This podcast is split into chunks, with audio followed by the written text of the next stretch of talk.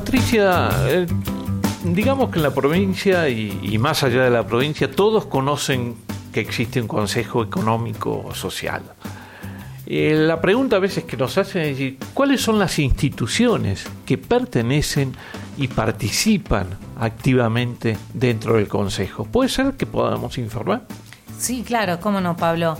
Está compuesto por hasta 35 miembros que pueden ir variando a lo largo del tiempo, pero básicamente tiene una composición equilibrada donde todos los sectores de la provincia están representados. ¿Y cuáles son esas instituciones? Hoy por hoy el Poder Ejecutivo cuenta con tres miembros, uno de ellos es el presidente, también está la Cámara de Minería de la provincia, la UOCRA, el Arzobispado, la Asociación de Trabajadores del Estado, ATE, Asociación Alianza Israelita, representando a la parte de cultos, la Asociación Doctor Miguel Ragone, que representa al sector de las ONG que trabajan con el tema de derechos humanos, la Cámara de Comercio e Industria de Orán y la de Metán, representando a la industria del interior y a los pymes.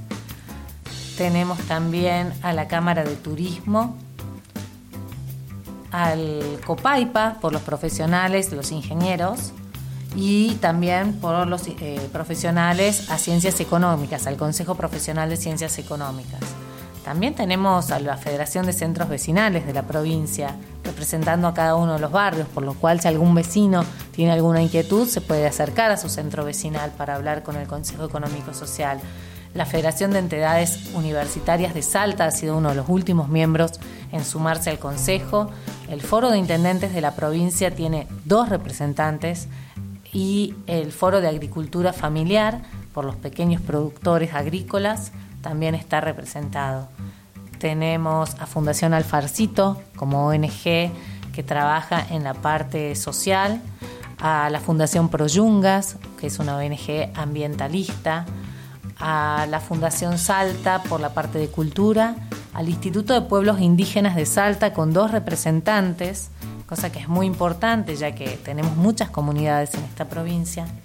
También están representados el INTA, el INTI, el Sindicato de Empleados de Comercio, la Sociedad Rural Salteña, la Universidad Nacional de Salta, la Universidad Católica de Salta, la Unión del Personal Civil de Nación, UPCN, la Unión Industrial de Salta y OAGNU representando a los más jóvenes.